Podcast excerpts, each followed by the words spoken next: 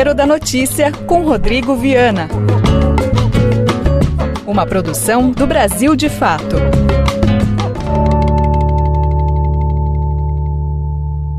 Um prato que demora para sair e quando vem à mesa não satisfaz. O Brasil virou de novo o país do atraso. Atraso nas vacinas, atraso para reconhecer o presidente eleito da maior potência das Américas, atraso social que nos deixa para trás no IDH, o Índice de Desenvolvimento Humano.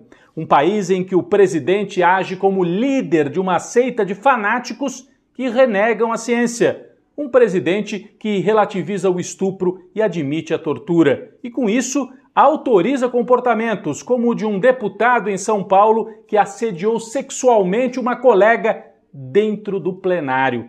Eu sou Rodrigo Viana e esse é o Tempero da Notícia, começando agora. Receita da semana.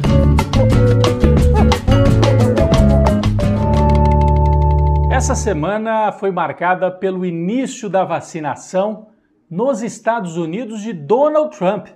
Até lá, onde o presidente também é um negacionista que desprezou a doença no começo.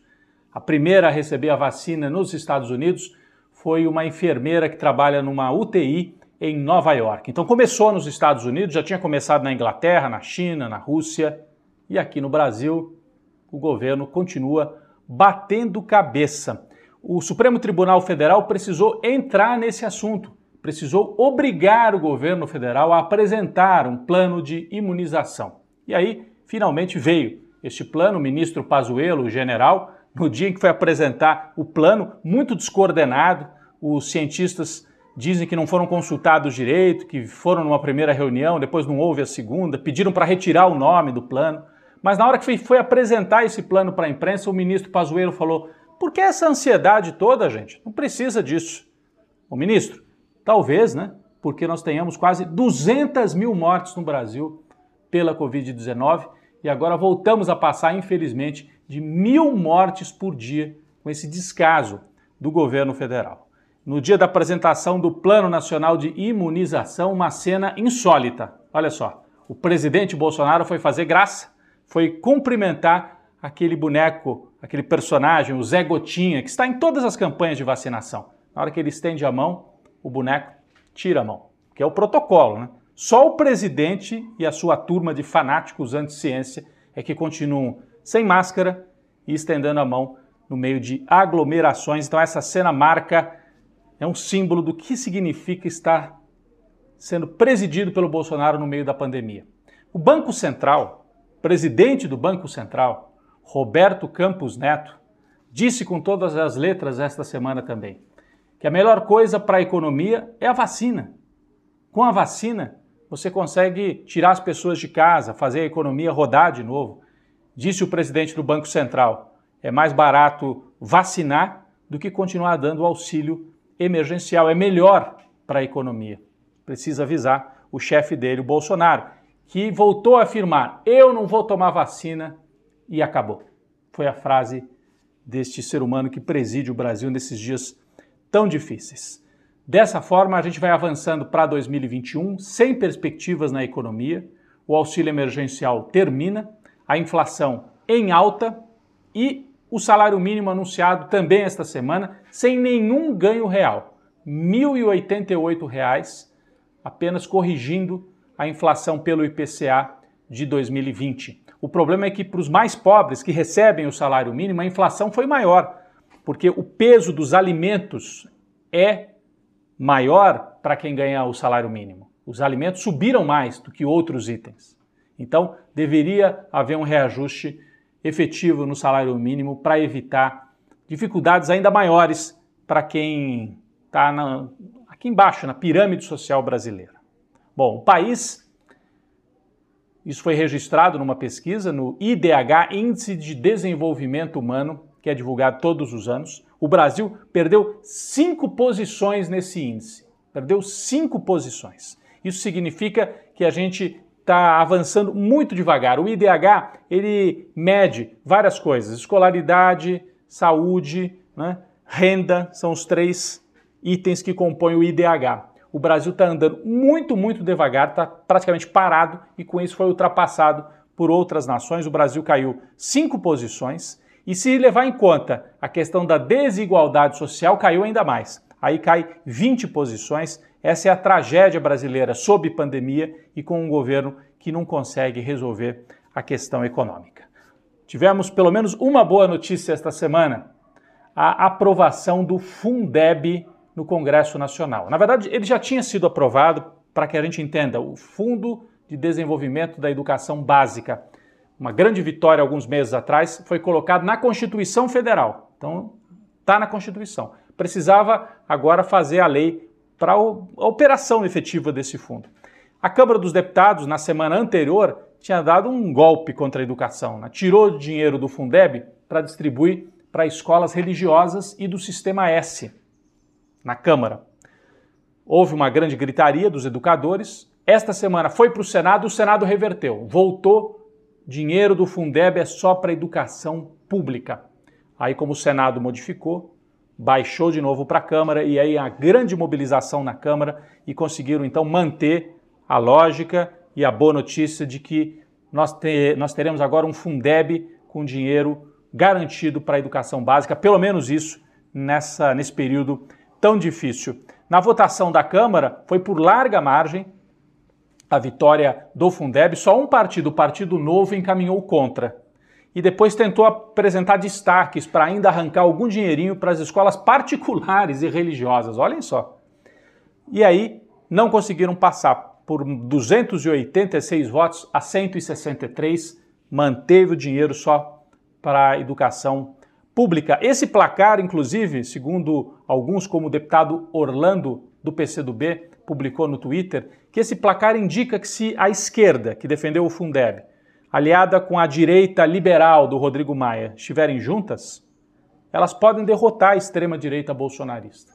Isso ficou provado agora no Fundeb. Isso indica que há realmente uma possibilidade de união entre essas duas forças para eleger o novo presidente da Câmara. Continuam as articulações esta semana, o candidato apoiado pelo Palácio do Planalto, pelo Bolsonaro, Arthur Lira, conseguiu o apoio do Republicanos, que é o partido da Igreja Universal, do Marcos Pereira, do bispo. Vai apoiar o Bolsonaro, o candidato do Bolsonaro ali na Câmara. Mas a esquerda diz que não tem conversa com o candidato bolsonarista, provavelmente vai ficar mesmo com o candidato indicado pela direita tradicional do Rodrigo Maia. Então, o país tem que ficar muito atento, porque seria um atraso imenso Bolsonaro dominar também a Câmara dos Deputados, elegendo um presidente. Um atraso ainda maior nesse país do atraso, como nós dissemos na abertura. O país do atraso que esta semana viu um deputado estadual na Assembleia Legislativa de São Paulo agarrar, assediar sexualmente uma colega dentro do plenário, com tudo gravado, filmado. Um escândalo, um crime. A deputada Isa Pena, do PSOL, foi para a tribuna, denunciou, apresentou o vídeo e está abrindo uma queixa policial, além de pedir a cassação desse deputado Fernando Cury, do Partido Cidadania, ele que é da região de Botucatu e tem muito apoio na área dos ruralistas, tem que ser denunciado. Solidariedade total à deputada Isa Pena e às mulheres que lidam com isso no seu dia a dia. Bem, no país do atraso, o Bolsonaro foi o último, o último a reconhecer a vitória de Joe Biden, finalmente. Né? O Joe Biden, essa semana, foi confirmado pelo colégio eleitoral lá nos Estados Unidos, e aí o Bolsonaro não teve outra saída senão reconhecer e circulou a informação de que ele não reconheceu antes porque o embaixador brasileiro lá em Washington, um desses olavistas radicais de extrema direita, dizia para o Bolsonaro: não reconhece não, porque teve fraude e o Trump vai virar esse jogo e vai conseguir cancelar a eleição. E o Bolsonaro acreditou. Então isso que é grave. Eles espalham mentiras e eles acreditam nessas loucuras que eles mesmos, eles mesmos espalham pelas redes sociais. Panela de pressão.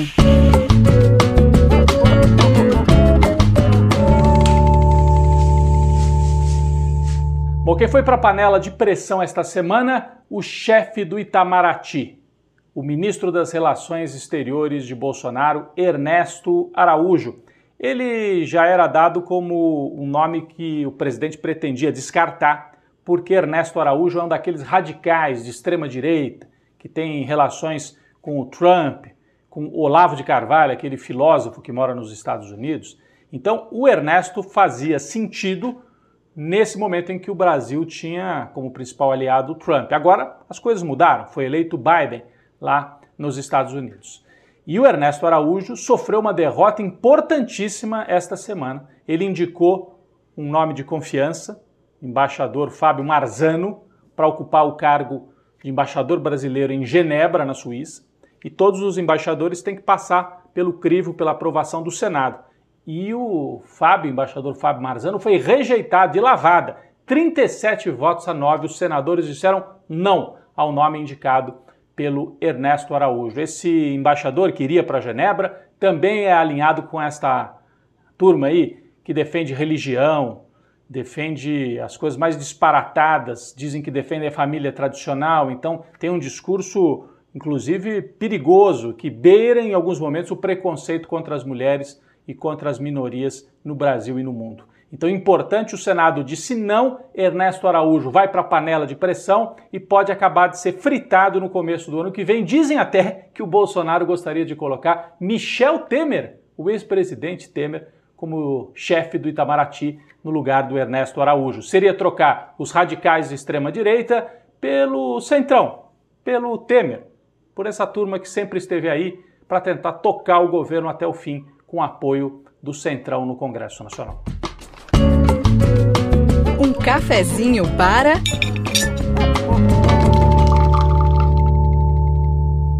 Bom, nosso cafezinho essa semana vai para o grande líder seringueiro e ambientalista Chico Mendes. Um cafezinho à memória de Chico Mendes, que no dia 15 de dezembro passado completaria 76 anos de idade. Ele que foi assassinado na porta de casa em Chapuri, no Acre, também no mês de dezembro, no dia 22 de dezembro de 1988. Por isso, do dia 15 ao dia 22, aniversário de nascimento e aniversário de morte, do dia 15 ao dia 22 de dezembro, a família, a filha de Chico Mendes, organizam lá no Acre a Semana Chico Mendes, em memória do grande líder. Ele que virou um símbolo, inclusive internacional, e um símbolo também no Brasil. Não é à toa que em 2007, já no governo de Lula, quando o presidente Lula desmembrou o IBAMA, o IBAMA fazia a fiscalização de desmatamento e também cuidava dos parques, das áreas de conservação, das unidades de conservação. No governo Lula isso foi desmembrado. Então, as unidades de conservação foram transformadas num instituto à parte, o Instituto Chico Mendes leva o nome desse grande ambientalista. A gente lembra a memória de Chico Mendes. E esse povo que está no poder agora, que quer passar a boiada, destruir, queimar a Amazônia, são os inimigos de sempre de Chico Mendes. Representam aqueles, representam aqueles que mandaram matar Chico Mendes. Eram grileiros, desmatadores, gente que queimava a Amazônia. O Chico Mendes lutava contra isso tudo e foi assassinado por essa turma em 88 e que agora está no poder tentando passar a boiada no Brasil. Então, mais do que nunca, um cafezinho para a memória de Chico Mendes. A gente continua na luta pela preservação do ambiente no Brasil e no mundo. Você ouviu o programa Tempero da Notícia com Rodrigo Viana. Uma produção do Brasil de Fato. Você pode assistir essas e outras edições na TVT. Ouça também nas principais plataformas de podcast esse programa tem roteiro de Rodrigo Viana. Coordenação de rádio Camila Salmásio.